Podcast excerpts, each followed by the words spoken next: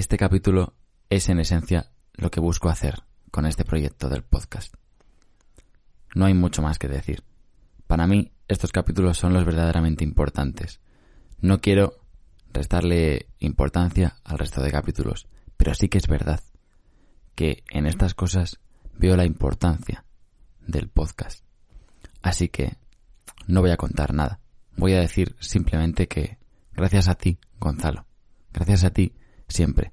Y gracias a la gente que se pasa por aquí a hablar conmigo, porque eso es lo verdaderamente increíble y pasional del proyecto. Escuchar a la gente. Ser bienvenidos a ensayos sobre la ignorancia. ¿Y, y cómo que vas a dar las gracias? ¿Todo esto?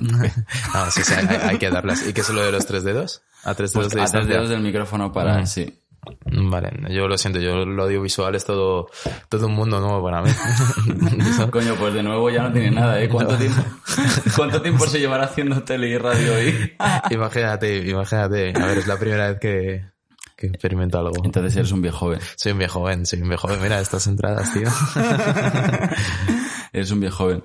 Te conocí porque fuiste mi profe, pero solo un día.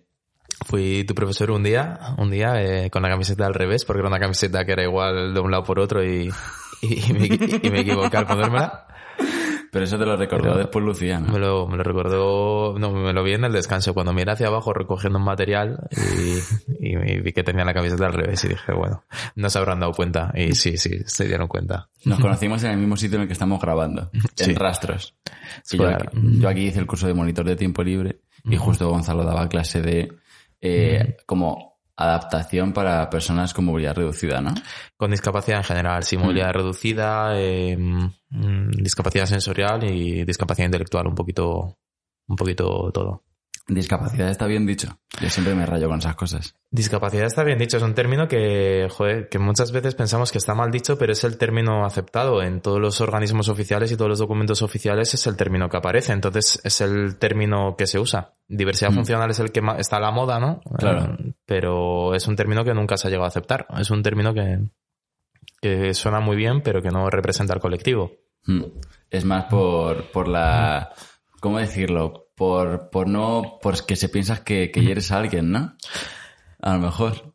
Sí, porque piensan que discapacidad, que distinta capacidad, ¿no? Capacidad inferior, más, no sé, más reducida, un déficit en, en tus capacidades, pero realmente mm, diversidad funcional tampoco es un término que te represente, a- que representa al colectivo, porque tú funcionas de una manera diferente a mí, yo funciono de una manera diferente al resto de personas, igual que todos funcionamos diferente, no es, Claro. un, no es un término que, que represente al colectivo, vaya. Mm. ¿Y por qué te interesaste por esta temática? Bueno, yo tengo un hermano que tiene eh, trastorno del espectro eh, del, del autismo y un retraso madurativo. Mm. Y pues en- a, a raíz de él pues empecé a dedicarme a- al tema de discapacidad y pues vi que era un mundo que me, me llenaba mucho, me llamaba mucho la atención y, Mm. y vi que tenía mucho potencial en- para desarrollarme como persona ahí y en, en base a ello pues empecé a, a currar en el mundo de la discapacidad, por así decirlo. Y tu hermano eh, lo tuvo, o sea, esas cosas, la gente lo tiene desde que nace, hay gente que lo puede desarrollar, hay gente, o sí todos los casos son como here- hereditarios. Pues depende del caso. Te voy a contar una historia un poco, un poco triste. Cuenta, cuenta. Y mira que me la tomo por humor, pero esto ocurrió, ocurrió en el embarazo de mi madre. Mm. Pues estaba por la calle yendo al hospital Sí. y una mujer de repente de la nada, sin conocerla ni nada, le dio un puñetazo en la tripa. Ella embarazada de ocho meses de mi hermano. Y desde ese momento, pues Santi dejó de moverse y demás. Al parecer esta mujer lo había hecho anteriormente, pero como no tenía papeles, pues era imposible denunciarla. Wow. Y, y bueno, pues creemos que está ligado a esto, pero es verdad que el autismo como tal dice que tiene cierto componente genético, entonces nunca vamos a saber si este fue el casus belli, por así decirlo, Claro. de, de la discapacidad de, de Santi. O sea, Wow. Joder, qué hija de la gran puta, ¿no? bueno, ahí en Madrid hay de todo. En Madrid hay de todo, pero... Pero bueno, mira, yo eh, no voy a decir que lo agradezco, pero es verdad que pues eh, por esta ocasión, o, sea, por, por este suceso, pues me empecé a dedicar a ello y es un mundo que me, que me ha llenado Mm. mucho. O sea que... A ver, la vida te pone las circunstancias y después tú como que vas asimilándolas y vas tomando decisiones, ¿no? En alrededor de esas circunstancias. Te adaptas, te adaptas. Te adaptas. Eh, eh, esto es muy darwiniano, ¿eh? te adaptas al medio. Te adaptas al medio y hay que sobrevivir, vamos. Total, total, total. Porque sí que es verdad, bueno, no, no sé, ¿eh? yo todo esto lo digo desde la ignorancia. Pero muchos de los casos son gente de, de herencia, ¿no? De que a lo mejor tiene algún familiar que tiene ese, ese problema y después se hereda y a lo mejor puede que uno de tus hijos lo tenga, ¿no?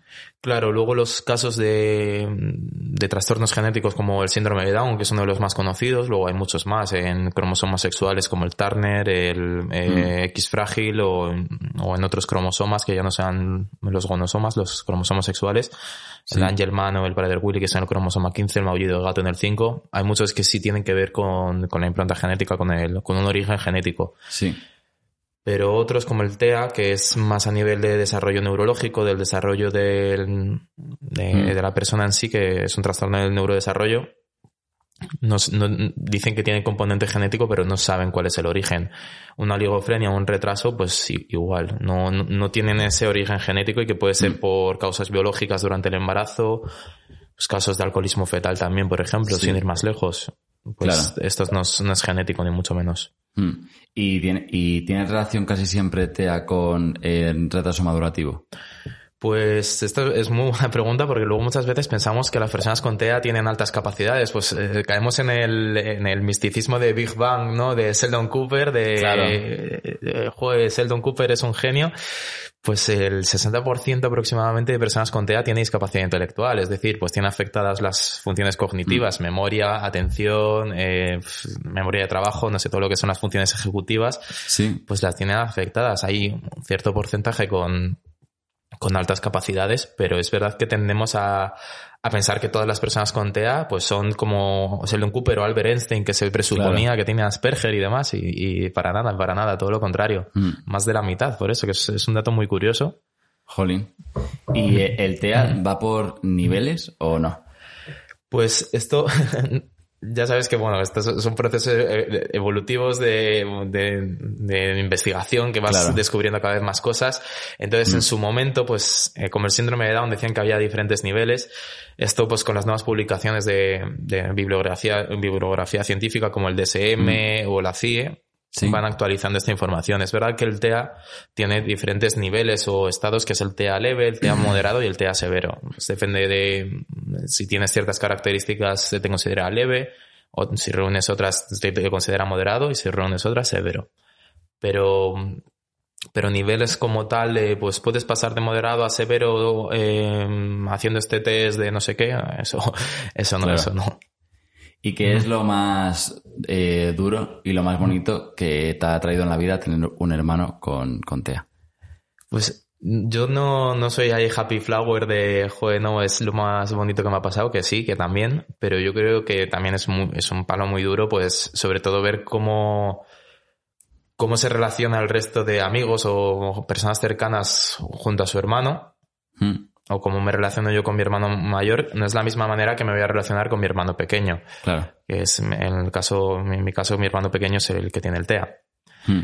Eh, ver una evolución o ver cierta, cierta mejora en determinadas habilidades, ver cómo se desarrolla una persona humana, tú como hermano mayor, yo creo que es muy bonito verlo. Sí.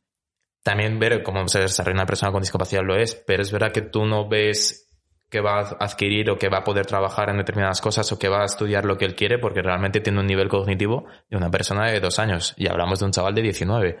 Entonces, luego es muy triste eso, ver que luego también tus padres mm, no pueden hacer vida normal, pues no, pueden salir a tomar a tomarse algo entre ellos dos porque sí o sí uno se va a tener que quedar con, con mi hermano, aunque nos quedemos mi hermano mayor o, o, yo. Pero claro, ya también estás coartando esa libertad que tenemos nosotros de salir a tomar algo de tal, porque ya tenemos que estar mm, a cargo de una persona dependiente. Entonces yo creo que eso es lo más duro, de no tener esa, esa libertad. Eso es, esa libertad. Mm. Lo más bonito, pues, como te digo, que es verdad que ahí empiezas a valorar, y esta es una frase muy, muy recurrente, ¿no? Que dicen en el mundo de la discapacidad, empiezas a valorar los pequeños detalles. pero, pero es verdad, es verdad, y es una, mm, y, y te das cuenta de que llega un momento que el ser humano ya nos quejamos de cosas que dices, joder, o sea, es que te estás quejando por, por realmente una tontería. Que yo, y yo no discuto que cada uno tenemos nuestros problemas y, y, y totalmente. Sí. Pero claro, cuando ves a, a, una persona de este estilo adquirir un pequeño logro, ya sea eh, lavarse los dientes solo, que parece una tontería, Pues ese pequeño logro ya es tan bonito, o sea, de, joder, lo está haciendo solo y que yo creo que eso es, quita todo lo malo, todo lo que he hablado antes Mm. y te quedas con, con esas pequeñas cosas. ¿Y cómo quisiste dar el salto a también intentar ayudar a, a otra gente en tu trabajo? Porque Pues- ¿cuántos trabajos has tenido relacionados con esto?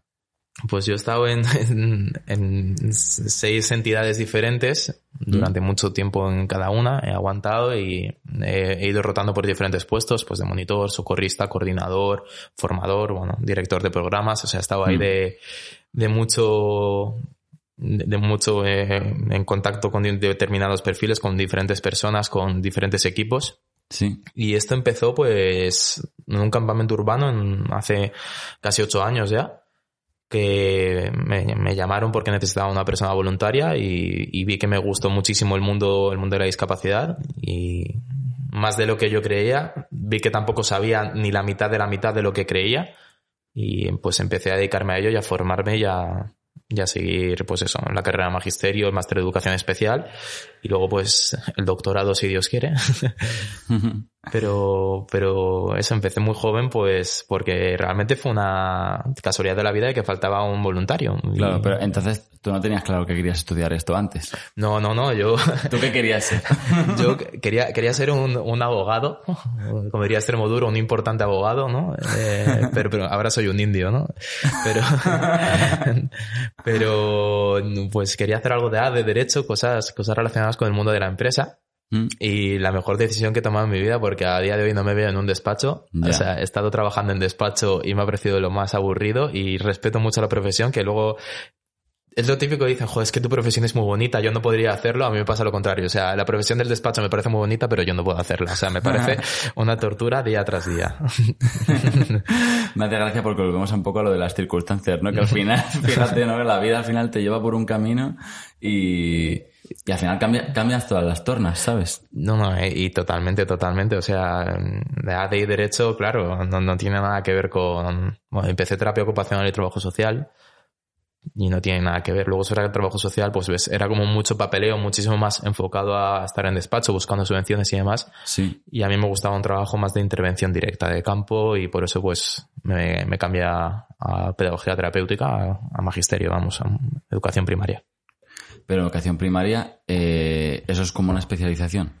Claro, o sea, tú en la carrera de primaria tienes como cinco ramas. Sí. inglés, que es la mención en inglés, la mención en francés, la de música, bueno, tiene seis, perdón, audición y lenguaje, educación física y luego eh, pedagogía terapéutica. Mm, Audición y lenguaje y pedagogía terapéutica son las más enfocadas al ámbito de la discapacidad. Mm. Más en específico pedagogía terapéutica porque audición y lenguaje está más enfocado a lo que viene a ser el proceso del lenguaje, al proceso Claro. de lectoescritura y del habla y de todo esto.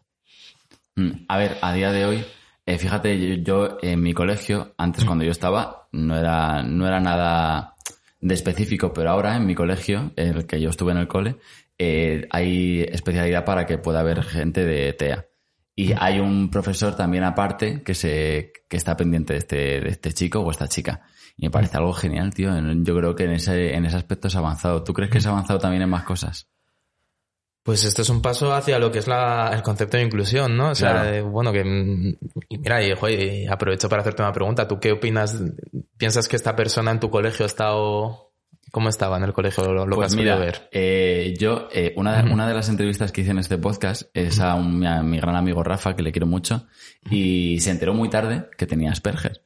Y claro, yo dije, jo, es que si, si, si se hubiese sabido esto antes y hubiese habido otro profesor que hubiese podido ayudar a Rafa en el colegio, el colegio hubiese sido mucho mejor. Mucho mejor, porque sí que es verdad que recibía un poco de bullying. Pero bueno, ya después él en el, en el podcast este que te estoy comentando me contó que después recibió mucho más bullying y claro, él no sabía qué le estaba pasando y, y se lo detectaron muy muy tarde y fue una putada. Entonces creo que llega muy tarde esto y me parece fantástico.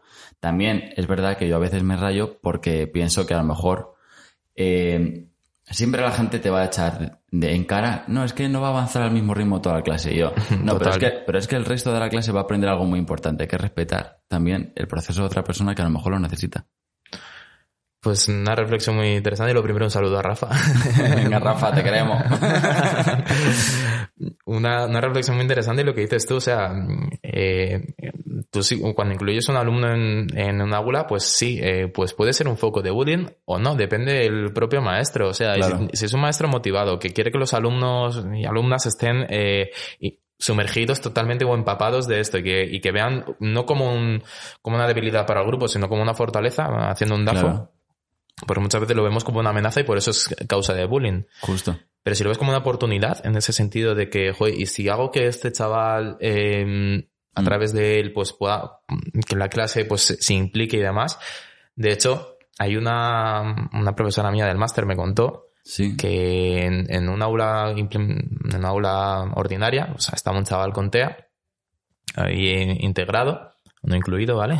luego ya comentaremos la diferencia si quieres. Vale. Eh, estaba integrada en el aula y a través de los alumnos hicieron un proceso de modificación de la conducta del propio, del propio alumno con TEA. Le modificaron determinadas conductas como pues estereotipias, que es una conducta repetitiva, como el aleteo de manos, o, o trastornos conductuales que tenía. Entonces, a través de los propios alumnos, modificaron esta conducta de, de la persona con TEA.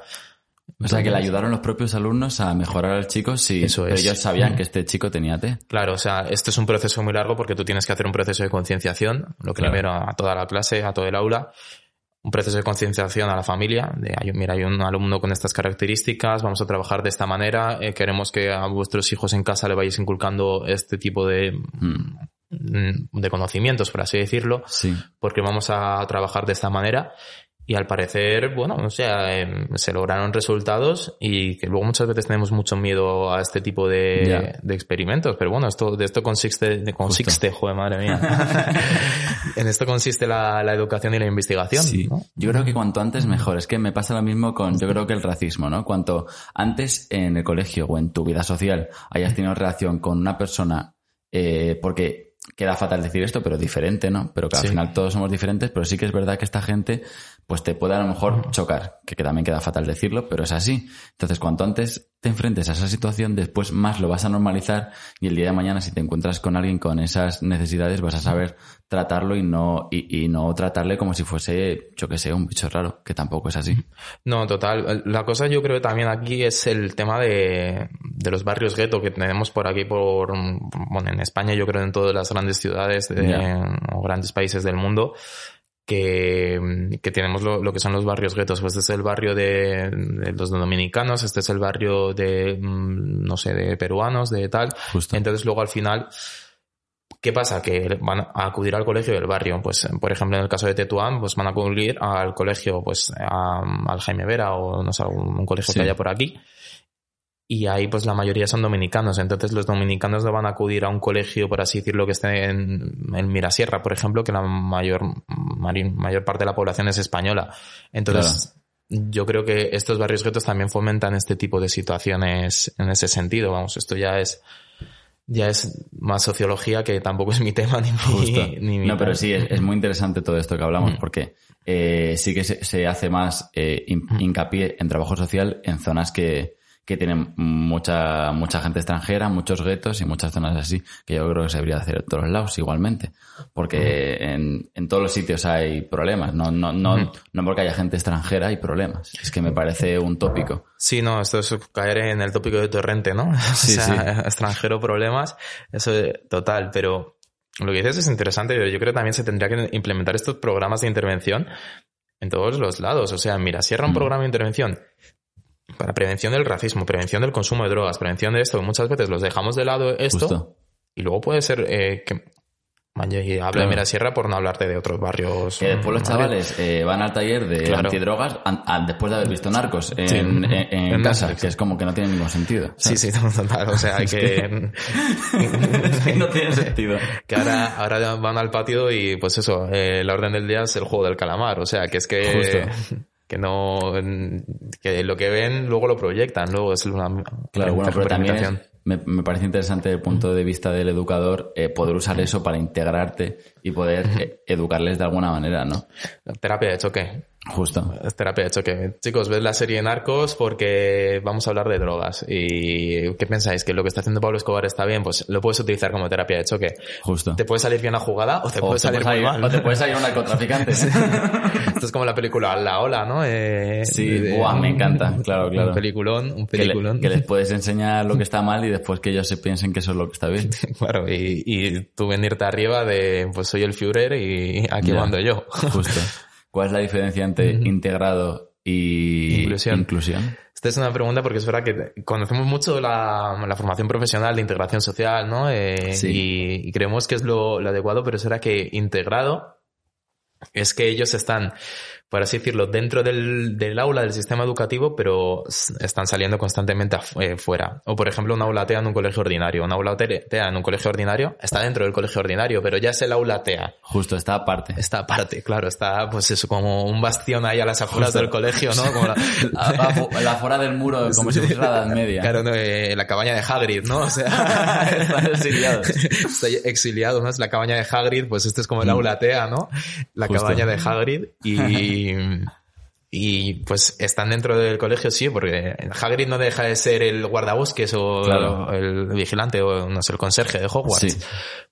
Está dentro del colegio, claro, pero no está Pero en los aparte. muros, está aparte, claro, está apartado. Pues esta aula TEA, claro, está dentro del colegio, pero ya estás poniendo la barrera de que es una aula TEA en el que los chavales con, con TEA pues están dentro de este aula Mm. y van de vez en cuando al aula ordinaria, que es eh, Claro. su clase, pues, pues vamos a decir la palabra esta tan fea, normal, ¿vale? Su aula normal, ¿vale? Aula ordinaria para términos más, más Específicos. específicos, más Mm. técnicos, eh, sí, aula ordinaria. Pero pero no, no dejan de ser eso, un- una- una- de haber una barrera, por así decirlo. Una Claro. barrera de infraestructura, que es el propio, los propios muros del aula, una barrera eh, social, porque ya estás categorizado. Claro, mm, es como una segregación. No, no llega a ser segregación porque no es un colegio de educación especial directamente, que ya es un colegio Mm. aparte destinado a este colectivo, pero sí es una, una integración. Entonces, bueno, es el Mm. primer paso para lograr la inclusión también, la integración, yo creo. Claro. Luego lo que es la inclusión en sí es, a mí me gusta definirlo como un, eh, todos nos adaptamos a todos. Eh, Claro. Pues mm, tenemos que intentar que todas las personas, ya tengan discapacidad o no, o como hablábamos antes del tema del racismo, formen parte de un todo más global, de un... De un equipo, de, Sí. un, de una clase. De una es clase. Eso es, de una clase o de una sociedad, o, o sea, ya a nivel ya más, em, más global Sí. de la sociedad. O sea, y tiene que ser un todo. Entonces la inclusión es todos nos adaptamos a todos. Pues esto es lo idílico y lo idóneo, pero es verdad que es complicado de lograr y... Claro, imagínate, es que, es que estoy ahora recordando, eh, siempre, no sé si a ti te ha pasado, en el instituto y en el cole y en bachiller, como que en inglés, a mí, bueno, nunca se me ha dado muy, muy bien. Entonces, como que siempre íbamos a la clase de los tontos de inglés. ¿Vale? A- mucha gente eh, se sentirá identificada con lo que estoy diciendo. Porque había gente que se quedaba en la clase ahí hablando inglés súper bien y dice, venga, aquí los que saben un poco menos. Y nos apartaban. Y si a mí me sentaba mal eso, que es una chorrada, imaginaos cómo le tiene que sentar a alguien que es así con todas las asignaturas, con todo en la vida. O sea, es que tiene que ser, mm, pues, terrible. Mira, esto que está diciendo Marcos es muy interesante del tema de cómo me siento. Porque, mira, tú has dicho tú te sentías mal, ¿verdad? O sea, Sí. te apartaban ya, ¿no? O sea, Justo, te, te decía, te, te hacían sentir tonto y, y tú eres consciente de eso. todo el rato. Todo y lo luchabas como si fuese una revolución. No pueden separar a los tontos de los listos. Aquí el grupo Que de todos inglés. adapten. Adáptate a mi nivel. Sí, no, Hello. vamos a ser dos de Liverpool, ¿no? Y hablar ahí como John, Claro. John Lennon. No, no, no, no. Pero, pero es verdad que lo que, lo que dices es muy interesante porque, claro, eh, es que a ti te afectaba a nivel emocional, a nivel sentimental, y dices, joder, eh, la clase de los tontos, o sea, los tontitos de inglés, que luego encima, luego se, se solía dar el caso que no eran los tontos, eran más los liantes, digo yo. Sí, o sea, sí, justo. eran los, los que están liándola todo el rato en clase y, y pues te, te apartaban ahí, te excluían en una clase pues para que los liantes estuvieran más controlados y todos juntos. Que yo creo que esto es peor porque, claro, entre ellos se retroalimentan de a, a ver quién es más bobo de los dos y Claro. a ver quién la tiene más grande y a ver quién va a hacer la putada más grande. Justo. ¿no? A ver quién le deja el peine al, al profesor Calvo encima de la mesa. Claro. pero, pero claro, nosotros eso, eh, cuando ya hablamos del tema emocional, del tema sentimental, joder, es que estas personas también lo- los tienen y también Claro. lo perciben. Y aunque pensemos no se enteran, joder, es que sí, realmente sí se enteran. O sea, mm, no son sordas ni, ni, Claro. ni tienen problemas de, de comprensión muchas veces. O sea, que es que realmente se enteran. Y, Claro. y están viendo que les estás apartando, que por, por alguna razón tú no les dejas estar junto a los compañeros o demás. Mm. Y claro, y luego pues es lidiar con un tema conductual y, y emocional que ya es, Claro. es algo más complicado, claro. Eh, hay otro tema también con, con este aspecto que me parece muy interesante, que es la sexualidad. Porque es verdad que, lo- por lo que he escuchado, eh, que no lo he visto, pero sí que es verdad que mucha gente que tenga TEA, como que tiene, no sé, un instinto sexual muy distinto al que puede tener una persona, queda fatal decirlo, pero sí, normal. Normal, ¿no? Seguido. ¿Y esto por qué? ¿Por qué pasa? O sea, ¿tienen esa necesidad ellos de antes? ¿O, o, o- o les pica la curiosidad y se tocan? O no sé. A lo mejor es A algo ver. así. Esto ya es tema sexualidad y es un tema que es muy bonito, muy interesante, pero del que no controlo casi nada. De lo que me más, en comparación con lo que me gustaría, bueno, creo que algo controlo, pero bueno, me- Mm. me lo voy a llevar más a mi terreno. Sí, Pero esto es como un adolescente normal. O sea, tú cuando eres adolescente y descubres lo que es el mundo de la sexualidad, justo. pues claro, Te fascina. te fascina. Te fascina. Solo que a ti se te, pues tú te lo puedes controlar o no, no tienes esa impulsividad a lo mejor que tiene una persona con TEA para demostrarlo a lo mejor incluso porque ellos muchas veces no tienen ese pudor de mostrarlo en público. Justo. Entonces por eso pensamos que tienen esa sexualidad o tal y sobre todo pues esto se ve mucho con los síndromes de Down también, por ejemplo, las personas con síndrome de Down que también tienen esa, no sé, ese, no sé cómo explicarlo, ese intento de, de, de resaltar su sexualidad que parece, joder, es que mira, este chaval con síndrome de Down, tal, no sé qué, eh, pero es que realmente no se les ha enseñado una sexualidad. Claro. Que igual que a nosotros en el colegio tampoco se nos ha enseñado porque no se te enseña nada de ETS ni de, bueno, ITS, perdón, ahora que se dice. ¿Y Eh, qué es ITS? eh, inf- infecciones de transmisión sexual. Es que Ah, ya, no, ya no se les considera enfermedades, ahora son, pues eso, la gonorrea y todo esto, la media y demás, son infecciones. Mm, Pues, eh, claro, a mí pues te enseñaba a poner a lo mejor un condón a un pepino y ya está, o sea, Es que, puf, es que esos, esos temas, puf, me tocan más a los cojones, ¿eh? Joder, es que tú vas a una charla de cualquier colegio, encima del mío era de monjas. O sea, imagínate, eso... Uf, uf. eso, la única sexualidad que, que había ahí era después del matrimonio y demás, que yo lo entiendo y se respeta, obviamente. Esto, pues bueno, cada uno con sus creencias. Claro. Pero claro, la única sexualidad que se vive es después del matrimonio y todo lo demás antes es pecado. Entonces, muchas veces incluso te generan miedo a, a descubrir la sexualidad y esto es lo que produce en personas sin discapacidad. Cuando hablamos de personas con discapacidad es verdad que hay muy pocos expertos formados en el tema. Claro. Entonces, mm, yo como maestro, yo lo he dicho, yo no soy experto, yo no, no puedo enseñar a una persona con TEA a vivenciar su sexualidad, Porque no es, porque no lo sabes. no, porque yo no tengo ni idea. Claro. Es como si yo ahora te digo, oye Marcos, eh, nos vamos a, yo qué sé, a un campamento de chavales con discapacidad. Te dejo de coordinador y tú has tenido experiencia con tu amigo Rafa y en el colegio y cuatro más Y ya está. y ya está. Y, Y me pasarán miles de problemas. y, y- y sabrás resolverlo porque eres una maravillosa persona y eres, Gracias. eres, muy, eres muy resolutivo.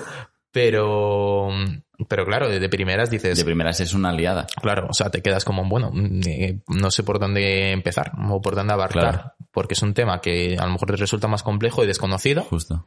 que a lo mejor te encanta, ¿Mm? pero claro, si no tienes formación para Ya. enseñarlo, entonces esto es un poco lo que pasa.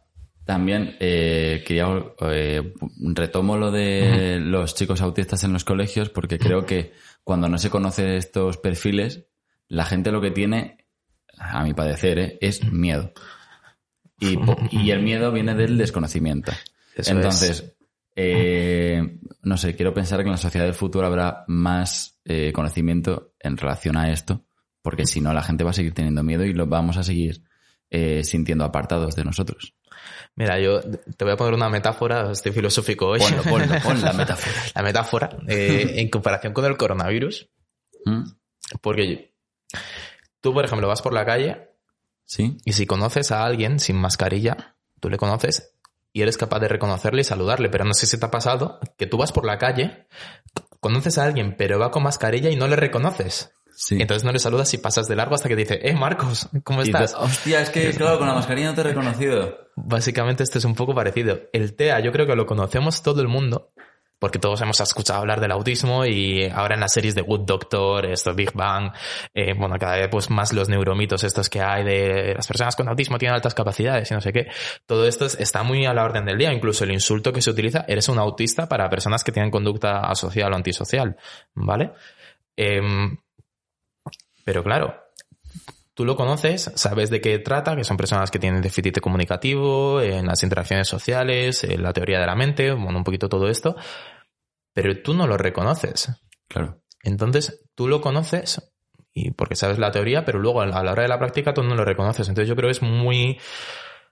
Pecamos mucho de decir, bueno, pues eh, este chaval es diferente, tú conoces que es el TEA, pero no reconoces que esta persona tiene TEA. Claro. Entonces, este miedo a este chaval es diferente, este chaval es raro, aunque tú conozcas lo que es el autismo, tú no sabes reconocer estas características, entonces tú no puedes asociar, no la asocias, Claro. porque no, no se te ha enseñado a reconocer. Y es verdad que también ponte en una tesitura un maestro de decir a tus alumnos, bueno, eh, voy a sacar un momento a esta persona del aula y os voy a comentar sobre esta persona, ¿vale? Es como hablar a sus espaldas de él, pues mira, Justo eso es. es como si yo ahora mismo te saco de, de clase y te digo, oye, y digo a tus compañeros, oye, chicos, que penséis que Marcos está grabando un podcast eh, y demás. Y Mm. tú a lo mejor no quieres que se sepa. Claro. Pues entonces, muchas veces ahí em, con la protección de datos eh, pecamos de... Uf, lo de la de protección de datos. tengo, o sea, tengo mis serias dudas, entiendo todo lo que, entiendo por qué se hace, pero muchas veces tener conocimiento de causa para atender a la gente de una manera mejor me parece vital. Y, y entiendo lo de la protección de datos, pero muchas veces me he enfrentado a problemas de temas sociales que, claro, no tenía ni idea de nada porque es que no se me podía informar de nada. Y claro, cuando me fui, de- cuando me fui de este sitio y me enteré de todo fue, ah, que pasaba esto y esto otro y esto otro. Entonces, no sé, porque muchas veces tú intentas hablar con los chavales y les intentas subsacar así un poquito, sin que se den cuenta. Pero claro, tampoco te van a contar todo, o sea, imposible. Entonces, no sé, con esto tengo un poco de, de dilema, la verdad. de sentimientos encontrados, ¿no? Lo que dices no, totalmente. A lo mejor me, me he explicado mal, o sea, yo cuando hablo de datos es verdad que, bueno, que la labor de concienciación está ahí. Mm, Se puede hablar más a nivel general, yo creo, incluso, pues vamos a hablar de lo que es el TEA, vamos a saber cómo reconocerlo, eh, o incluso de eh, todos ayudamos con, a todo el mundo, todos somos iguales, todo, pero diferentes, ¿no? Estos, estos lemas que hay ahora por, por Sí. toda la, la escuela pública. Bueno, y la concertada y la privada espero que también, aunque no la controlo tanto. y, y, joder, o sea, realmente es, es una labor de concienciación, pero claro, ya no estás etiquetando a esta persona. Luego es verdad que las etiquetas, hay gente que está en contra del etiquetaje, otros a favor, pero lo que dices tú, ojo, yo me he encontrado en campamentos, campamentos hablo de campamentos sin discapacidad y demás, Sí, de ver a un chaval, pues que tiene ciertas conductas disruptivas, que tiene ciertas ecolalias, eh, ecolalia es repetición de, de diferentes bueno, sonidos o muy parecido a lo que hacen los loros, básicamente cuando Sí. dice hola, hola, el loro no te está saludando, es que hay tanta repetición, pues está diciendo hola. Em, cierta eh, déficit comunicativo para las interacciones sociales, em, que le ves que no se pone en el lugar de los demás, dices, joder, este chaval, pues Puede sí, que le pase algo. Puede que tenga algo, o sea, puede ser un caso de TEA, pero claro, tú sin tener un diagnóstico o una etiqueta Claro. de los padres, no tienes ni idea, entonces le tienes que tratar como un chaval como si no tuviera TEA ni, ni ofrecerle estos recursos de alternativas, pues, o ten- pues el trabajo de, em, pues, Claro. eh, lo- ¿cómo se dice? La comunicación aumentativa o alternativa. Entonces, claro, llega la hora de la verdad, dice, pero joder, porque este chaval es que tiene algo, tiene algo seguro. O sea, Claro. lleva dos días aquí y, y es que es imposible hacerte con él porque no sé qué hacer. Y de repente, a los mm, último día de campamento, ya mm, viene la familia y demás, oye, que tu hijo le pasa esto, esto. Ay, es que no lo puse, pero es que mi hijo tiene autismo, o es que mi hijo tiene tal. Y te lo dejan ahí en el campamento, porque es verdad que los campamentos especializados, por así, por así decirlo, son más, Son bastante más más caros. caros. Entonces te lo dejan en un campamento, pues, ya. sin, sin discapacidad, que es bastante más barato. Y no te dicen nada por miedo a, Por miedo a represalias, sí, sí. eso es, a que no le acepten o a que tal. Entonces yo creo que eso luego es una problemática porque es que tú a la hora Claro. de trabajar es, que... Después, como mm, trabajador, lo apuntas todo, porque yo lo apuntaba todas las cosas que veía así raras de los chavales, y luego no te da tiempo a, a, a, a hacer algo, porque sí que creo que no lo ha- yo- nadie lo hace por etiquetar al pobre chaval, lo hacemos porque creemos que se le puede ayudar y que puede haber una solución y que cuanto antes se sepa que tiene un problema, pues mejor se le podrá ayudar. Pero es que no sé, no sé a la gente qué le pasa. Que- o sea, cuanto más desinformación, menos vamos a poder ayudar. Esto es lo que hablábamos del miedo antes, el miedo a, a lo desconocido. O sea, ¿tú tienes fobia o miedo a algo? Mm, pues no lo sé. No, o sea, poco, Poco. poco. O sea, luego las situaciones de miedo, pues no sé, a lo mejor cuando estás por la noche que vas a por un vaso de agua y enciendes la luz y no pasa nada, pero cuando apagas la luz vas corriendo a la cama porque piensas que te persigue un demonio o algo de ese estilo. No, este miedo a la oscuridad, yo creo que realmente no es un miedo a la oscuridad. Es miedo a lo desconocido, a lo que hay en la oscuridad porque no ves y no te enteras, ¿no? Justo. Pues esto yo creo que es un poco la familia. eh, le dejo ahí porque no sé qué represalias me va a pasar. Ya está el no sé por delante siempre. Justo. Entonces tienen este miedo. Claro, Claro. desconocido que También, hablábamos también antes. falta mucha confianza entre la gente. Sí. Porque cuando hay confianza se cuentan las cosas y... Pero claro, la confianza también se tiene que trabajar. Y en un campamento corto no te da tiempo a hacer nada. Pero absolutamente nada y que encima el componente económico Es importante también. es claro, muy claro. importante. O sea, tú piensas que todo el dinero que se gastan en terapias, en métodos alternativos de educación, Mm. No sé, bueno, todo lo que viene a ser las terapias que tienen por las tardes, de, bueno, que ahora Justo. mismo todos los niños están así, eh, o sea, por la mañana al colegio, por la tarde tienen violín, luego los martes piano, los miércoles inglés, los jueves chino y Ya los ves. viernes alemán. Y sábados y domingos te vas a la hípica a montar a caballo. Que es que les tienen hiper estimulados. Hiperestimulados, O pero sea, con todo. Si la vida es una hi- hiperestimulación ahora mismo, lo que no saben es estar tranquilos. Claro, y luego nos quejamos de por qué el niño no nos hace caso. Pues. Claro, pues porque no eres un caballo. ¿Sabes qué pasa también? Que yo creo que faltan referentes. Y aquí me retomo una cosa. Bueno, no, que no lo he mencionado, pero quería mencionarlo. La película está de campeones, Sí. que me parece muy buena película, sobre todo porque genera referentes de gente que no es, no es un, no es súper dotado, pero es una persona súper capaz, que hace cosas buenas y cosas bonitas, y es una persona eh, normal. O sea, no una persona normal, eh, creo que esa no es la palabra, creo que es una, una persona pues humilde y, y no es alguien especial como, yo que sé, Sheldon Cooper, ¿no? Lo que mencionábamos antes del mito este de la gente. No, hay gente que no tiene por qué ser mm, la puta ama y aún así es gente de 10. No, total, total. O sea, ¿tu referente quién es? Así ya por conocernos ahí más en profundidad y que se te conozca más en el podcast, porque no sé si te han hecho ahí preguntillas así, pero... Me encanta que me, que me preguntes cosas. Mis referentes. Eh, a ver, a mí me flipa Santi Balmes, que le hizo una entrevista hace poco y me encanta cómo escribe, cómo compone y todo eso. Y a, a nivel entrevistas, eh, puf, no sé, me flipa Évole. O sea, Évole, ¿eh? quiero ser Évole. Porque también creo que toca unos temas sociales y con, con un conocimiento de causa y con, con un tacto que no hacen, que creo que el periodismo de España le falta. Y, y- y por eso también hago cosas de este estilo. ¿no? Yo, yo no quiero entrevistar solo a famosos, porque los famosos, vale, sí me dan visibilidad y también es gente interesante, no lo voy a negar, pero el verdadero fin de este podcast es que sea algo cultural y social y que la gente lo escuche y diga, anda, mira, eh, voy a poder informarme de esto sin tener que buscar en Google y no enterarme de nada. Claro, no. Yo ya aprovecho que la labor de este podcast y, joder, yo ya te digo, y lo que te dije en su momento es brutal. Muchas gracias. Brutal, o sea, y estoy hiper contento de que me hayas invitado, te lo agradezco otra vez. Pero, mono! pero te iba, te iba a contar. Jordi Évole, volvemos al tema este, De los referentes. de los referentes. ¿Tiene alguna capacidad superior o tiene algo... No, no, o sea... Es bueno en lo suyo? Claro, es bueno en lo suyo, no, no es eh, Pero no, Superman. No, no es Superman, no tiene. eh, Claro.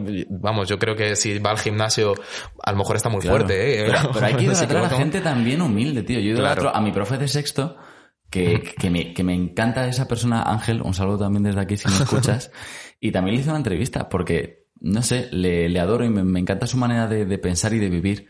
Y, y quiero también una vida así. No quiero ser Elon Musk, que creo que es lo que quiere todo el mundo. No estaría mal. No estaría mal, No estaría no mal, tampoco, pero- tampoco hay que cerrarse puertas. tampoco hay que cerrarse puertas, pero. Pero claro, ya eh, cuando hablamos de los referentes, joder, de- siempre pensamos en gente excepcional, pero Jordi Évole yo creo es un hombre ¿Mm? De lo más normal, solo que en su campo ha sido muy, muy bueno. Es muy Claro. buen periodista, muy buen entrevistador. Como yo que sé, mismamente, eh, pues cualquier eh, periodista de Antena 3 como Susana Griso o como Matías Prats, Claro. a lo mejor me estoy equivocando y Susana No, Griso no es de Antena 3, pero No sé, yo creo que ha cambiado, pero son periodistas de, Son periodistas de un muy- talante, vamos, increíble. Claro, y me lo llevo a tu campo, pero por ejemplo, en el nuestro, María Montessori, eh, bueno, incluso ya los psicólogos, eh, Piaget, mm, Pavlov, todos estos, no era gente excepcional, con altas capacidades, no, es gente que ha investigado, estudiado y en su ámbito pues se ha formado muchísimo. Claro. Y por eso han sido tan excepcionales. Les consideramos excepcionales por todo lo que han publicado y porque todas sus teorías a día de hoy se siguen estudiando. Claro. 200 años después. A lo mejor en 200 años las entrevistas de Jordi Évole es material hiper, mm, no sé, eh, hiper valioso por, por la cantidad de cosas que contienen. Claro. Entonces, claro, eh, son referentes que no tienen algún tipo de capacidad superior o capacidad Sí. como tal, eh, con capacidad pues suprema o como Superman, Justo. como dices tú. Pues en el caso de campeones, pues pueden ser tus referentes a nivel personal. O sea, puede ser una referencia a nivel profesional y otra personal. Y a lo mejor te sientes Claro. identificado en estas, en Sí, no sé, también características. yo creo que desde pequeño te enseña un poco a idolatrar a gente que, que no sé, que hay que poner también los pies un poco en la tierra, que no hace falta, que, que ser buena persona ya es muy importante. No hace falta ser, eh, pues volvemos a Superman porque me parece como lo, lo- Lo más. lo más, ¿no? Lo más es Superman. El Dios Supremo. El Dios Supremo, no hay, no hay que ser Dios Supremo, hay que hacer las cosas bien y, y no sé, y, y ser tú también, ¿no? Y yo creo que las personas con estas necesidades también se merecen ser ellas mismas.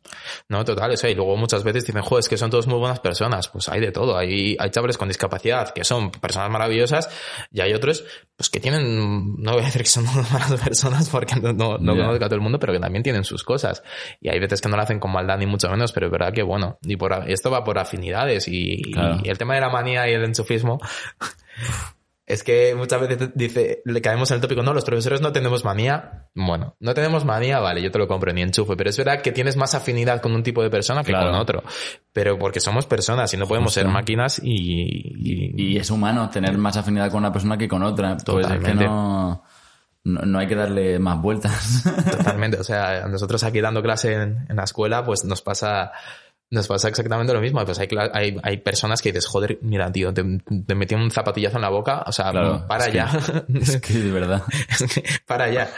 Pero hay otras que, joder, mira este, este grupo que, in- que implicado está, cuando dices de debatir, son, vamos, eh, no, no necesitas ni pedir voluntarios casi porque ya se están saliendo ellos, eh, ya Ya. se están ofreciendo para hacerlo. O sea que, que hay, hay diferentes afinidades, pues a lo mejor a mí me gusta más un tipo de persona, a ti otro. Claro. Entonces, yo que sé, si tú eh, das clase a un grupo de personas, pues a lo mejor vas a tener afinidad con el grupo de personas que pues Claro. a lo mejor le gusten los podcasts y que esté más enfocado pues Justo a la a- música, por ejemplo, claro. que a ti te encanta. Aprovecho de decir que Marcos es un gran guitarrista.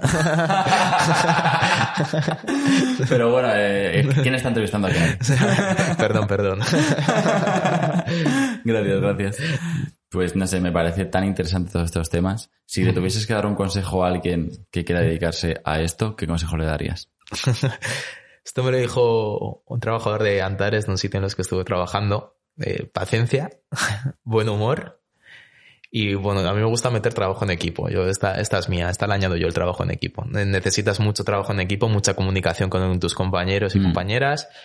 Luego, sacos de paciencia, yo creo que tener un buen humor y una, una disposición, pues yo que sé, pues hay situaciones que son muy tensas que el humor lo relaja totalmente. O sea, y vives situaciones de tensión, sobre todo en trastornos de conducta, que esa dosis de humor mm, te va a ayudar a sobrellevarlo Claro. mucho mejor. Le va a cambiar un poco el, la, la circunstancia porque Totalmente. es o sea, yo creo que no hay que quitarle hierro a las cosas que son importantes, pero sí que hay que darles un poco de, otra perspectiva, otro Sí, ay, que la vida son dos días, joder, y que no te lo puedes tomar todo a pecho. todo tan a pecho. Si es que Claro. No, sí, y sí. que pasan muchas cosas en la vida. Pero si esto es lo que hablamos de los términos al principio, o sea, eh, joder, si tú no vas con una finalidad de ofender, o sea, porque yo a mi hermano, pues muchas veces digo cariñosamente que tiene disca, pues, eh, pues de manera eh, para cortar y demás es disca, o los discas muchas veces, o sea, le decimos muchas Sí. veces con y, y- y los trabajadores o las propias personas que, que tienen discapacidad lo dicen y, y lo hacen de una manera tan natural o tan que no lo hacen ni peyorativamente. Claro. Entonces, pues yo creo que también está un poco en la intención del hablante, ¿no? En La Mm. intención de... Justo, pero yo creo que ese es el fin, como hacerlo natural, ¿sabes? Que sea algo natural, eh, mm, todas, todas las circunstancias y todo lo que pueda pasar con esta gente. Porque lo que es raro es que sea antinatural. Sí, no, eso, eso es lo que no tenemos que, en lo, en lo que no tenemos que caer, por así decirlo, en lo, en lo Mm. antinatural y en lo, en lo fuera de lo normal, que vamos a decir que mm, Justo. este chaval está fuera de lo normal o fuera de tal. Pues eso es lo que tendemos a caer y es lo, lo que yo creo que no, no- tendríamos que caer. La que maldita palabra esta es subnormal. Por ejemplo, Sí. por ejemplo, subnormal, anormal, pues bueno, estos son palabras, pero también te digo, tienen su origen y su porqué. Sí. Eh, tiene un origen médico. O sea, que es que realmente estas palabras se utilizaban en medicina. O sea, que es que Ya. Eh, ¿Cómo vas a cambiar un término médico? Pues a ver, deficiente, deficiente ahora no suena muy mal ya, pero es que deficiente era el término, o retrasado ahora que se dice, pues ya, pero es que retrasado también era el término que se utilizaba.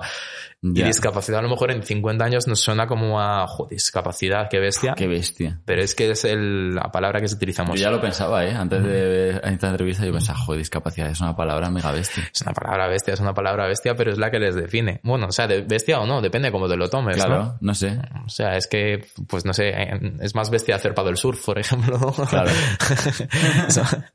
Joder, no te he No, preguntado la pregunta por la que siempre empiezo, tío. Entonces vamos a acabar con la pregunta por la que siempre Me empiezo. parece bien. ¿Cómo te definirías con cinco palabras? Hostias, me has pillado. Con cinco palabras, pues eh, paciente, eh, bueno, Trabajo en trabajo en equipo. y, bu- y buen humor, ¿no? no, yo creo que soy una persona que me gusta mucho reírme, ¿vale? Pues eso, risueño. ¿Mm? Eh, mm, colaborador, por así decirlo, me gusta mucho pues ayudar en este tipo de causas y demás. ¿Sí? Paciente es verdad que sí lo soy mucho, tengo ahí sacos de paciencia adquirida, que la paciencia se adquiere. ¿La paciencia es el don de la ciencia? Es el don de la ciencia. Eh, resolutivo, yo creo que tengo muchísima capacidad de resolución y me falta una que, joder, me la voy a dejar al espectador que la que, que- qué bien- que bien te conoces, tío. Intrapersonal, ¿no? Yo soy Porque un místico. te conozco Sí. y sé que todas esas son verdad. Joder, Marcos. Joder, me- se me salta la lagrimilla, tío. Bueno, espero que no se le salte la lagrimilla ni a nadie que nos esté oyendo. Ha sido un placer hablar contigo, de verdad. Nada, muchísimas gracias por invitarme. La verdad que ha sido un rato maravilloso y muchísimas gracias por el podcast, que yo creo es una labor que, que tienes que continuar hasta, vamos, hasta el fin de los días. Espero que a la gente le sirva, que eso es lo más importante. Yo también. Pues muchísimas gracias, Marcos. Agur yogur.